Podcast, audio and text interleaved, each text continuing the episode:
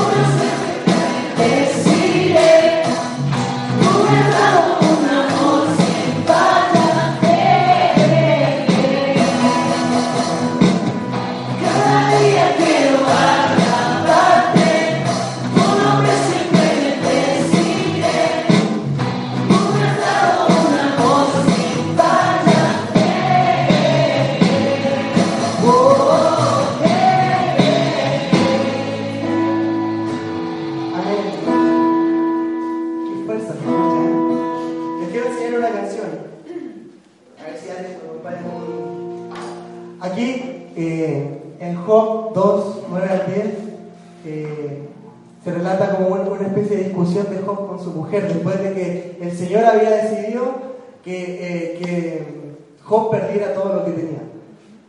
Y después de perder todo lo que tenía encima, cayó una enfermedad sobre él que, que le afectó toda la piel. Y, y su esposa va y, como buena mujer va y le dice, ¿todavía mantiene firme tu integridad? Maldice a Dios y muere. Duro de esposa. Pero después, ¿qué le responde Job? Job respondió, mujer, hablas como una necia. Si de Dios sabemos recibir lo bueno, ¿no sabemos también recibir lo malo? A pesar de todo esto, Job no pecó ni de palabra. Me impacta esta parte de, un, libro que, es largo, bastante largo, y, esta partecita a mí me tocó el corazón y, y me hizo reflexionar mucho acerca de lo que yo espero del Señor y que siempre estoy esperando como las cosas buenas y siempre estoy buscando mi conformidad en las cosas que yo creo que son buenas de parte del Señor. Pero cuando me dice, sabemos siempre eh, recibir de Dios solamente lo bueno, ¿no vamos a poder recibir también lo malo? Entender que Dios es soberano, eso es lo que entendía Job. Y yo te quiero enseñar esta canción que, la letra tiene mucho que ver con esto y te quiero enseñar el coro a ver si después me puedes ayudar. Dice, bendito sea Señor en todo tiempo, se haga tu perfecta voluntad en mí. Daré gloria a tu nombre a través de mi aflicción. Dame tu gracia para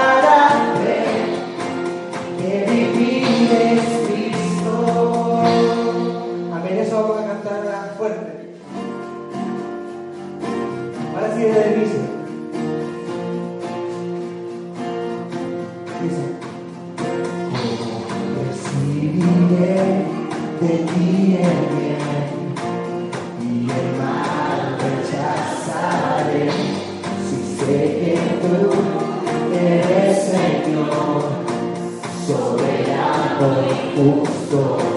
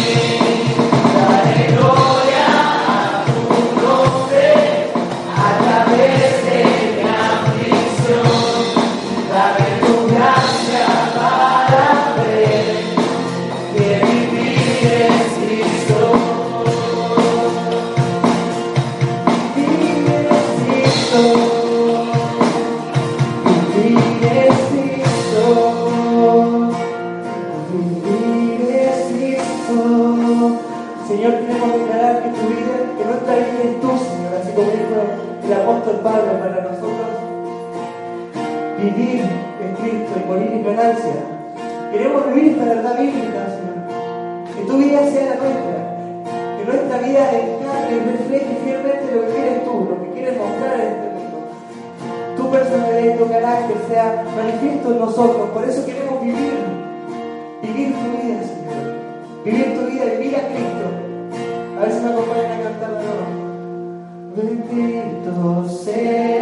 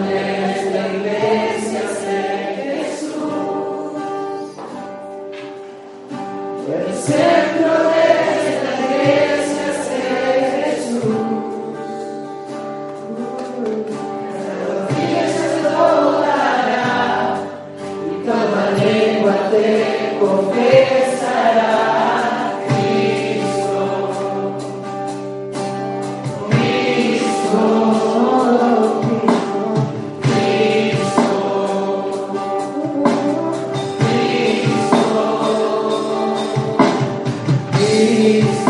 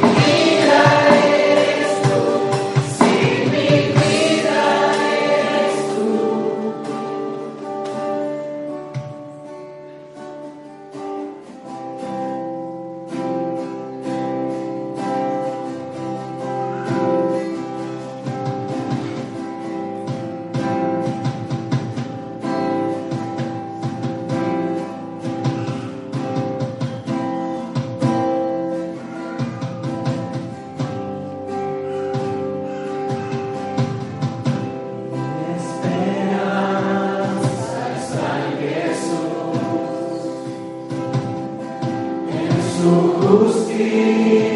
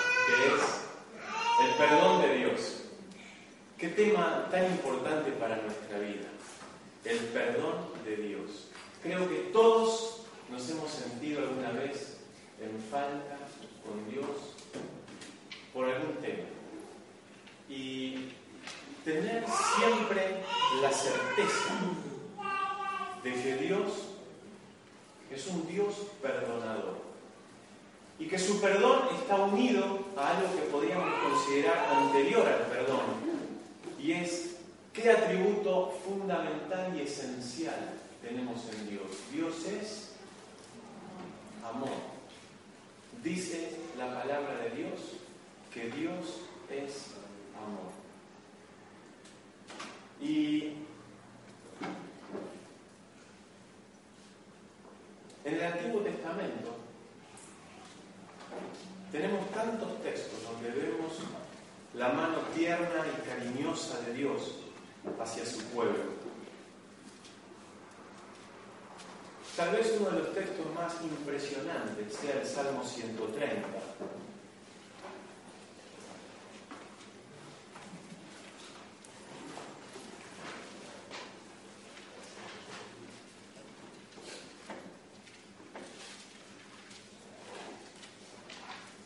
El Salmo 130 nos dice,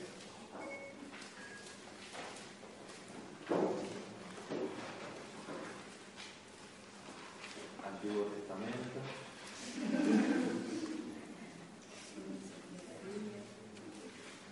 Mauri, buscando la Biblia, agarraron la Biblia gigante esta que está acá, son como sábanas así que dan vuelta cada uno. ¿Encontraron? Bien. Ahí vamos, Salmo 130. De lo profundo, oh Jehová, a ti clamo. Señor, oye mi voz. Estén atentos tus oídos a la voz de mi súplica. Jehová, si mirares a los pecados, ¿quién, oh Señor, podrá mantenerse? Pero en ti hay perdón para que seas reverenciado. Esperé yo a Jehová, esperó mi alma, en su palabra he esperado. Mi alma espera a Jehová más que los centinelas a la mañana, más que los vigilantes a la mañana. Espera Israel a Jehová, porque en Jehová hay misericordia y abundante redención con él, y él redimirá a Israel de todos sus pecados. Oh Jehová, si mirares a los pecados, ¿quién podrá mantenerse? ¿Quién podrá realmente estar delante de tu presencia? La verdad, absolutamente nadie. Ninguno de nosotros puede, por su propia santidad, por su propia espiritualidad, por su propia fuerza espiritual, estar delante de Dios por sus propias virtudes. Absolutamente nadie. Miqueas está sorprendido por la bondad de Dios.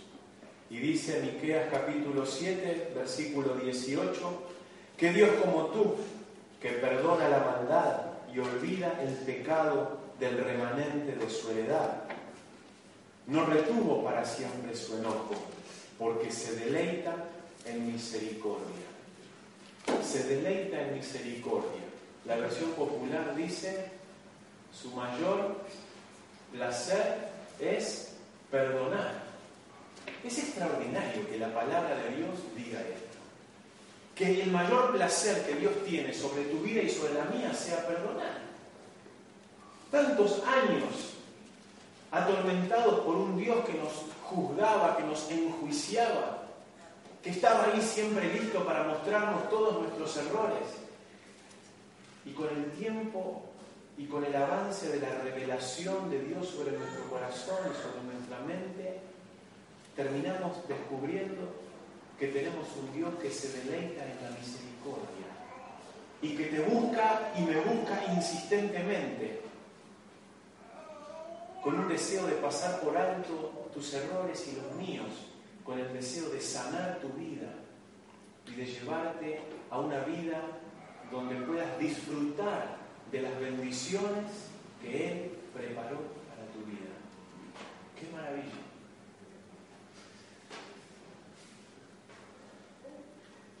El perdón de Dios está totalmente unido también a la culpabilidad del hombre. ¿Somos culpables? Por supuesto que lo somos. El hombre ha pecado. El hombre se ha olvidado de Dios en sus caminos y en sus proyectos. ¿Qué nos dice la Biblia? Busquemos por favor Romanos capítulo 3, versículo 23. ¿Qué nos dice Romanos 3, 23? Capaz que alguien lo sabe de memoria.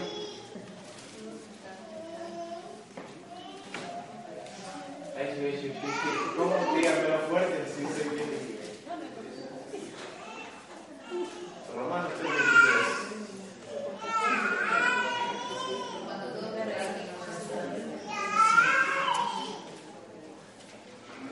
A ver, ¿quién lo puede leer fuerte, por favor? Por cuanto todos pecaron y están destituidos de la gloria de Dios. Muy bien. Por cuanto todos pecaron y, podemos decir, no alcanzan la gloria de Dios. Todos pecaron. Todos cometimos errores que impiden que nosotros podamos ganarnos por nuestras propias fuerzas y nuestros propios méritos el favor de Dios. Entonces, entendemos que el hombre es pecador y que no puede salvarse a sí mismo. Esto es una doctrina cristiana fundamental. Más allá de que yo lo sienta mucho o lo sienta poco. Hoy estoy con mucha emoción y a la noche a lo mejor estoy con menos emoción. No lo sé. No es un tema emocional, es un tema de doctrina bíblica. Y esto es así porque así lo ha dicho nuestro Dios. Somos pecadores. El hombre se alejó de Dios y armó un proyecto sin Dios en su corazón. Entonces, el hombre es pecador, no puede salvarse a sí mismo, por más que se esfuerce, dice la Biblia. Ser pues vosotros perfectos, como vuestro Padre que está en los cielos es perfecto. Ese sería el ideal de Dios. No podemos por nuestros propios méritos alcanzar la salvación, ni alcanzar una relación personal con Dios. Entonces, ¿qué tenemos que entender? Tenemos que entender que el cielo es un regalo. El cielo es un regalo que Dios ha decidido darte y que Dios ha decidido también darme a mí. ¿Qué nos dice Romanos 6, 23?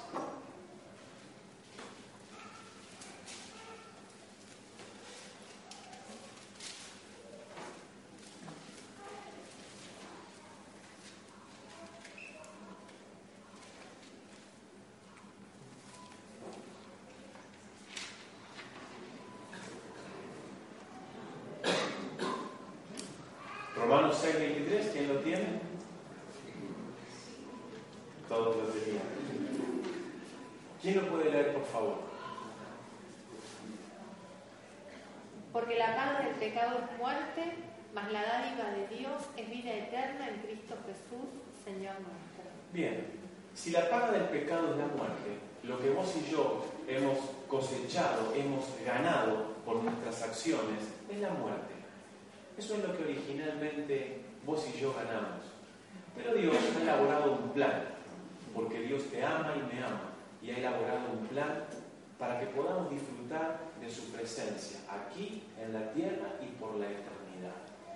entonces dice que la dádiva, que el regalo de Dios es vida eterna en Cristo Jesús. Entendemos también que si el cielo es un regalo, también podemos decir que no es algo que se gana o que se merece. Efesios capítulo 2, versículos 8 y 9.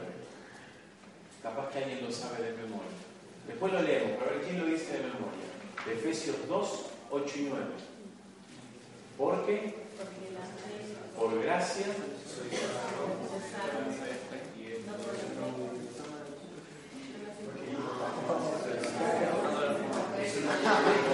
¡Qué rompecabezas!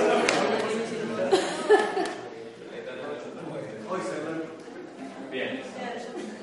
Vamos a leerlo entonces. Porque por gracia sois salvos por medio de la fe, y esto no de vosotros, pues es don de Dios. No por obras para que nadie se gloríe. No por obras para que nadie se gloríe. Si no es entonces por obras, es por perdón. ¿Qué dijimos 150 mil veces? Que el perdón, ¿qué es? Es una palabra compuesta, o sea, por dos palabras, per y don. Per, dijimos que era por arriba, y don, regalo. Un regalo que está por arriba de lo merecido. Así te mira Dios. Dios es un Dios perdonador, que ha decidido darte a vos y a mí más de lo que merecemos. Si nos ganamos la perdición, si nos ganamos estar lejos de Él por la eternidad, Él ha decidido acercarse a tu vida y buscarte y perdonarte. Dice la Biblia que Dios es misericordioso. Como decíamos hace un momento, Dios es amor. Esto está en la primera carta de Juan, capítulo 4, versículo 8. Dios es amor, por lo tanto Dios es misericordioso. Dios no te quiere condenar, no quiere condenarme. Ve mi vida, ve mis errores, ve mis pecados y no me quiere condenar. Insiste en amarme una y otra vez. Pero también nos dice la Biblia que Dios es un Dios justo y que no puede tener por inocente a aquel que es culpable.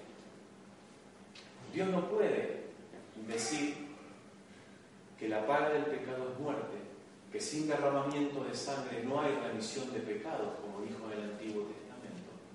Y después desdecirse como si nada. Los hombres podemos hacer eso, lamentablemente, pero Dios no lo puede hacer. Entonces, entendemos que Dios es amor, que Dios es misericordioso, pero también entendemos que Dios es justo y que Dios no tendrá por inocente a aquel que es culpable. Y todos los seres humanos de este planeta somos culpables. Entonces, ¿qué se genera acá? Se genera un dilema. Un dilema es como una especie de fuerza que tira hacia este lado y hacia este lado también. Una disyuntiva. Son momentos en que hay dos, dos posibilidades. Dios no me quiere castigar porque me ama, pero debe castigar el pecado del ser humano, porque Dios es justo y no tendrá por inocente al culpable. Entonces, ¿cómo Dios soluciona este dilema? Y acá viene una de las cosas más extraordinarias que nosotros hemos participado en esta vida y es la obra de Cristo, la obra extraordinaria de Jesús por la humanidad. Tantas veces expliqué esto y me gustaría explicarlo otra vez. Aquí está Dios, aquí estoy yo, o vos, aquí abajo. Y existe un registro de pecados, tuyos y míos de cada ser humano en este planeta. Intentamos acercarnos a Dios, pero siempre habrá una división entre Dios, un Dios santo, un Dios perfecto, y vos y yo, que somos pecadores. Entonces, ¿qué hace Dios? Dios, como te ama tanto y me ama tanto, envía a Jesús a morir en la cruz y a pagar por esos pecados. Entonces Dios carga en Jesús tu pecado y mi pecado. Y Cristo, cargando todo eso que vos y yo hicimos y hacemos, va a la cruz y muere. El justo, santo, nunca, dice la Biblia, que hubo engaño en su boca, nunca una mentira, nunca hizo nada malo, pero su amor por tu vida y por la mía es tan grande que se dejó asesinar, que ocupó tu lugar, fue y murió allí, clavado en la cruz, pagando por todos tus pecados y los míos. Y ahora sí, vos estás libre, libre de tu registro de pecados. Y podés subir y tener plena comunión con Dios, con el Dios perdonador, con el Dios que ha decidido darte más de lo que mereces, el Dios que ha decidido darme más a mí de lo que merezco. Y si algún día vos escuchaste hablar de Jesús y te entregaste a Cristo, y le entregaste tu corazón y le dijiste, Señor, yo necesito tu salvación, yo te acepto ahora como mi Señor y Salvador. Eso fue hace tiempo atrás. Yo te digo que hoy vos también estás necesitando vivir de un Salvador. No es que hace años atrás éramos salvos por gracia y hoy somos salvos por obra. Eso es imposible. Vos y yo hoy somos salvos por gracia también. Entonces, esto es fundamental que podamos entender que necesitas el perdón de Dios en tu vida cotidiana. ¿Hay algún pecado tan grande que Dios no pueda perdonar? ¿Hay algún pecado tan grande que sea tan grande que Dios no te lo pueda perdonar? Porque ¿cómo Dios podría perdonarte eso que hiciste si tenías convicción de que lo que hacías estaba mal? Déjame decirte que vos y yo somos verdaderamente espirituales, no cuando nos, condenamos una y otra vez por algún pecado cometido, sino cuando aceptamos el perdón definitivo de Dios sobre un pecado de nuestra vida o sobre, cualquier cosa que vos hayas hecho y tengas una convicción de error. Hace unos años atrás estuve conversando con una chica que había hecho un aborto. Y ella entendía que Dios la perdonaba en todas las cosas que había hecho, menos en el aborto.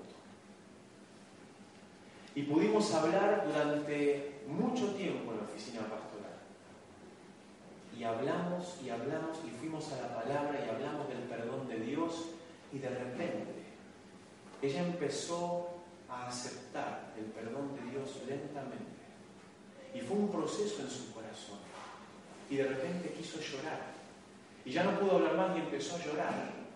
Y su llanto, de, ser un sollozo, pasó a ser un llanto a gritos, con toda su fuerza. Cayó al piso y lloraba y sentía el perdón de Dios sobre su vida y recordaba cuando había quedado embarazada y que había hecho ese aborto y cómo había sido y, y, y venían imágenes a su vida y pudo entender que ella era verdaderamente espiritual y verdaderamente una mujer de fe y se convertiría en el futuro en una mujer de fe y de confianza en un Dios todopoderoso y perdonador, si realmente aceptaba el perdón de Dios.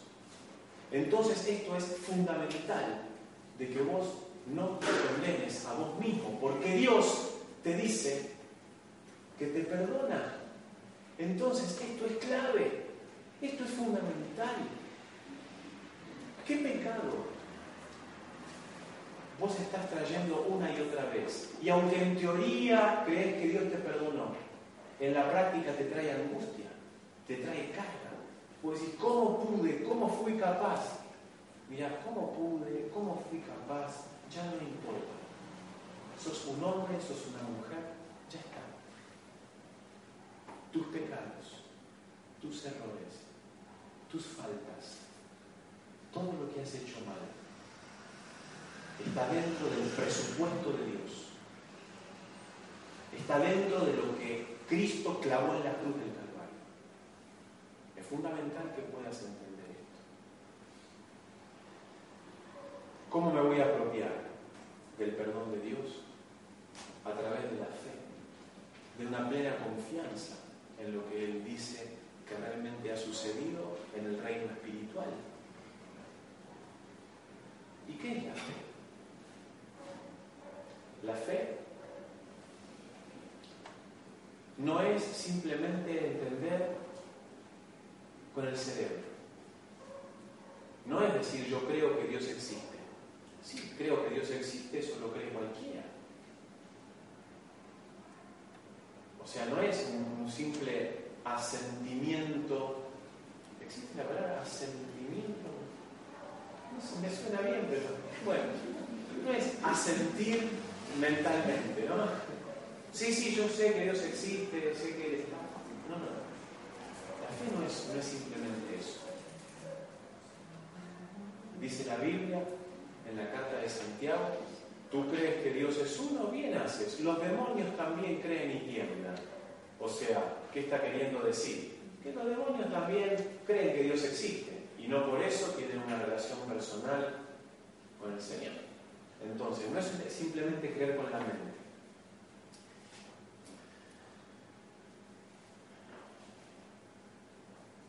Tampoco es una fe temporal. Tantas veces somos invadidos por una fe enorme frente a determinadas situaciones. Estoy por viajar, no me pierdo un culto, como oro todos los días, como leo la Biblia porque tengo un pánico a los aviones. Estoy por estoy buscando trabajo. Mi vida espiritual es un violín porque estoy buscando laburo. Entonces, Señor, te amo, te quiero, todos los cultos, reunión de esto, de lo otro. Eh, ¿Querés venir a casa a orar un ratito? Eso es una fe temporal. ¿Por qué?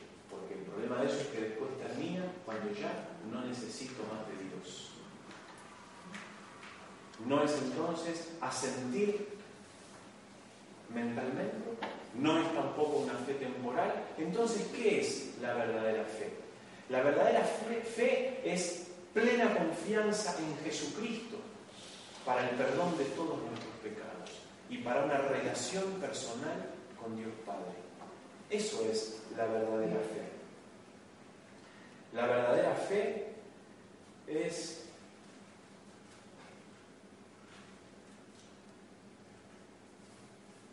es dejar que Dios entre en cada rincón de tu vida y decirle, Señor, hacé en mi vida lo que quieras y no me importa nada de las consecuencias. Cambia el plan de mi vida, decime qué está bien y qué está mal.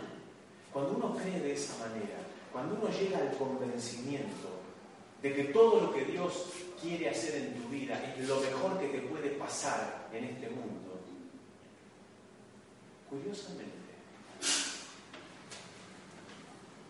te deja de interesar el vincularte con un hombre, con una mujer, con una pareja que realmente no le interesa hacer la voluntad de Dios.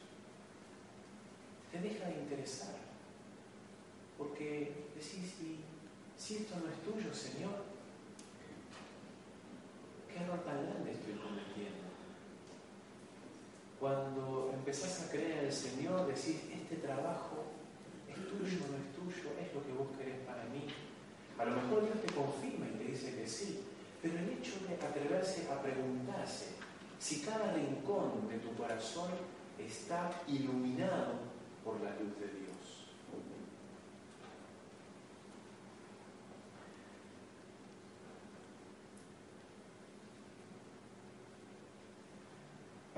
A mí me gustaría terminar simplemente recordando que, que Dios busca tu corazón y lo busca cada día y lo busca y lo busca porque te ama y porque quiere que pongas tu vida en armonía con su voluntad y que vos cuentes siempre con su perdón. Dios no solamente te perdona, Dios quiere que sepas que Él desea perdonarte. Son dos cosas distintas. Algunos de ustedes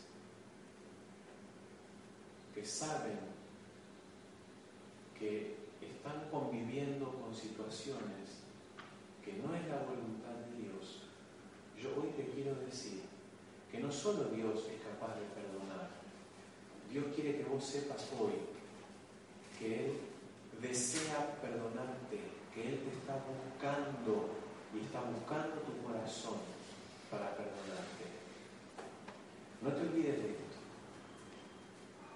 No te olvides de esto.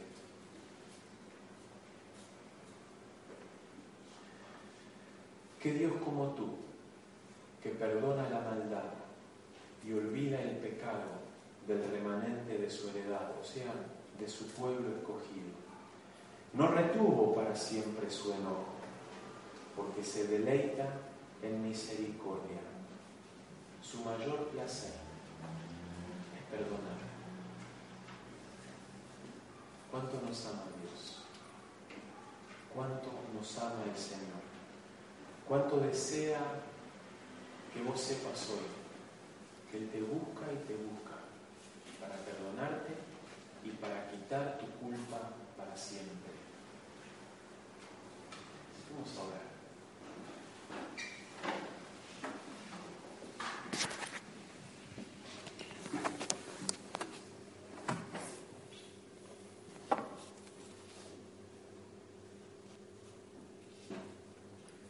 Querido Señor, queremos agradecerte en este día por haberte conocido. Queremos agradecerte por el amor extraordinario que nos tenés. Entendemos tan claramente nuestra culpabilidad. Entendemos tan claramente, Señor, que por nuestras propias fuerzas y por nuestros propios espirituales no merecemos nada. Pero también hemos llegado a entender cómo es tu corazón, lo perdonador que sos, lo misericordioso que sos con nosotros.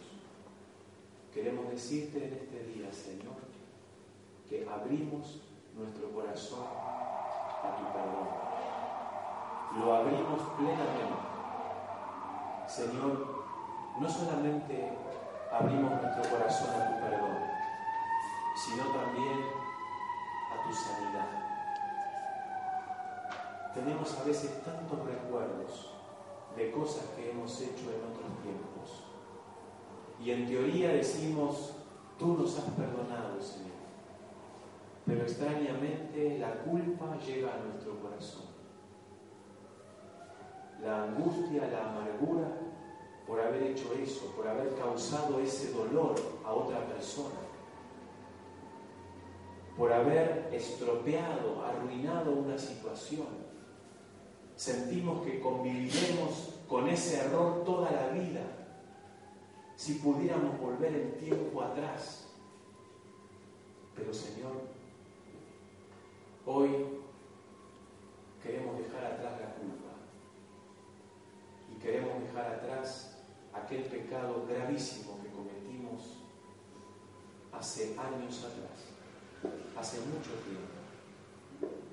Señor, queremos dejar atrás eso y toda la angustia y toda la amargura que eso nos genera. Y decimos que todo eso es falso y que todo eso no viene de tu presencia, Señor. Viene de nuestro propio orgullo y viene de la obra del diablo que nos acusa permanentemente. Por eso, Señor, en esta noche deseamos que sea una noche de perdón y de sanidad. Señor, tú has clavado en la cruz aquel pecado tan grave. Tú has clavado en la cruz aquella situación tan equivocada en la que estuvimos involucrados. Gracias, Señor. Queremos decirte en esta noche que te creemos. Que te creemos cuando nos decís que todos nuestros pecados fueron clavados en la cruz del Calvario. Señor, te pido que nadie salga de este lugar con culpa, con amargura, con tristeza, por algo que sucedió hace años. Te pido un milagro en el corazón de cada uno de los que estamos aquí. Todos los que estamos aquí, Señor, tenemos cosas en nuestra vida de las que no nos sentimos orgullosos. Por eso te pedimos, Señor, que nos ayudes. Y aún que permitas a personas que nos, que nos perdonen por cosas que hicimos. Señor, solamente el obrar de tu Espíritu Santo puede traer sanidad a la raza humana. Solamente la obra de tu Espíritu Santo puede sanar el alma herida. Señor, clamamos por un milagro. En esta noche no son solo palabras, no he arrojado una teoría al cielo, Señor, al aire. En esta noche estoy esperando en ti un milagro en cada corazón. En esta noche, Señor, tu pueblo te pide una obra de tu Espíritu Santo en cada uno de nosotros. Porque una cosa es saber que vos sos un Dios perdonador y otra cosa es haber experimentado la libertad del perdón en los errores de nuestra vida. Señor, ayúdanos. Ayúdanos a creerte plenamente, a descansar completamente en vos. Te necesito. Cada uno de mis hermanos te necesita. Bendito sea tu santo nombre. Gracias, Señor. Gracias cada vez que el enemigo nos recuerde nuestros errores, le recordaremos la cruz del Calvario, donde fueron clavados y pagados todos nuestros errores y nuestras faltas. Sí, Señor. Gracias. Gracias porque en ti hay perdón para que seas reverenciado. Bendito sea tu santo nombre. En el nombre de Cristo Jesús. Amén.